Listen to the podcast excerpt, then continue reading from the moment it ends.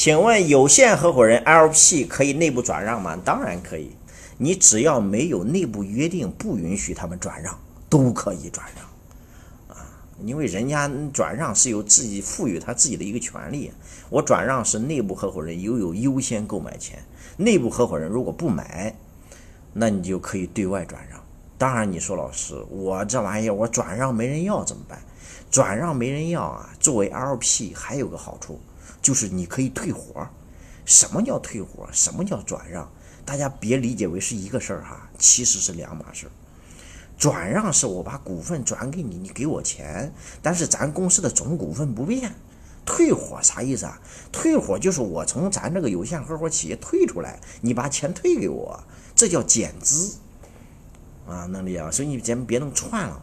嗯，高老师做 to B 业务没资源，怎么拉资源拉业务？其实做 to B 呀，你看我们其实也是 to B 呀。to B，我们不希望你们走资源这条线儿，因为 to B 你们的客户，第一要么是老板，第二要么是财务采购总监，对吧？基本上就是关键口的这几个人。那这样这些人，我建议你首先去找老板，为啥呢？老板是咱的关键决策人。那怎么拿关系，怎么拿资源，那是前期我们业原始业务阶段，就是公司小的时候，我们不得不采用的办法。比如说，我们很多干环保的，尤其是你们跟一些大型国企、央企或者叫 to G 的，嗯，你们就你们没点资源，没点关系，其实你们是很难切进去的。所以，要不然你们就引进一些领导。你看我服务这个企业，他们是怎么搞的？他就啥？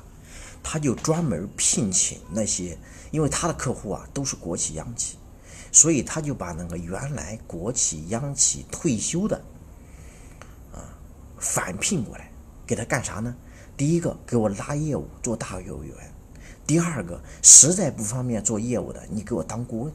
那说白了啥意思啊？就是利用这个老头他身上的原来那帮资源，因为他即使退休了，他下面那帮伙计是他提拔上来的呀。他虽然退休了，他对现在这几个领导层也是有知遇之恩的呀。这帮人对他来说还是有一定威信的呀。所以这个时候，他不得不是一个好的方式，啊，但是这种呢，你最好是前期约定好。你比如说，我给你待遇多少，你给我拉拉多少单子，我给你提成多少，这是一个简单的方式。但是我更建议你，如果不是这种大对国企央企，如果是对普通的中小民营企业的。那最好的方式就不要再拉资源，因为我比较讨厌你们去动不动去加入一些商会、加入一些协会，因为你们加入协会、加入商会的动机都不纯。其实彼此吧，大家还都心知肚明，所以都在那装。哎呀，你说这个有啥意思呢？所以你还真不如搞市场化，因为真正的市场化才能让我们赢得这个市场的一个什么竞争的主动权。能让我们做业务有尊严，而不是低三下四去求人、去找人、去攀关系、拉人脉、找领导。哎呀，那种事儿，你说短时间第一桶金我们可以这么干，但是你说长时间你还这么干，那我们显得多么卑微呢？所以我不大喜欢这种，我喜欢搞内部市场化，啊，外部市场化。让我们正儿八经的，就是靠咱自由的本事赢得客户的认可。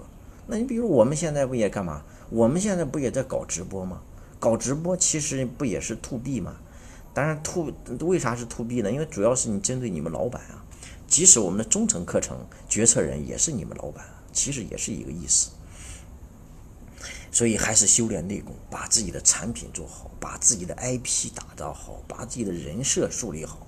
这样的话，你何愁未来你不缺业务呢？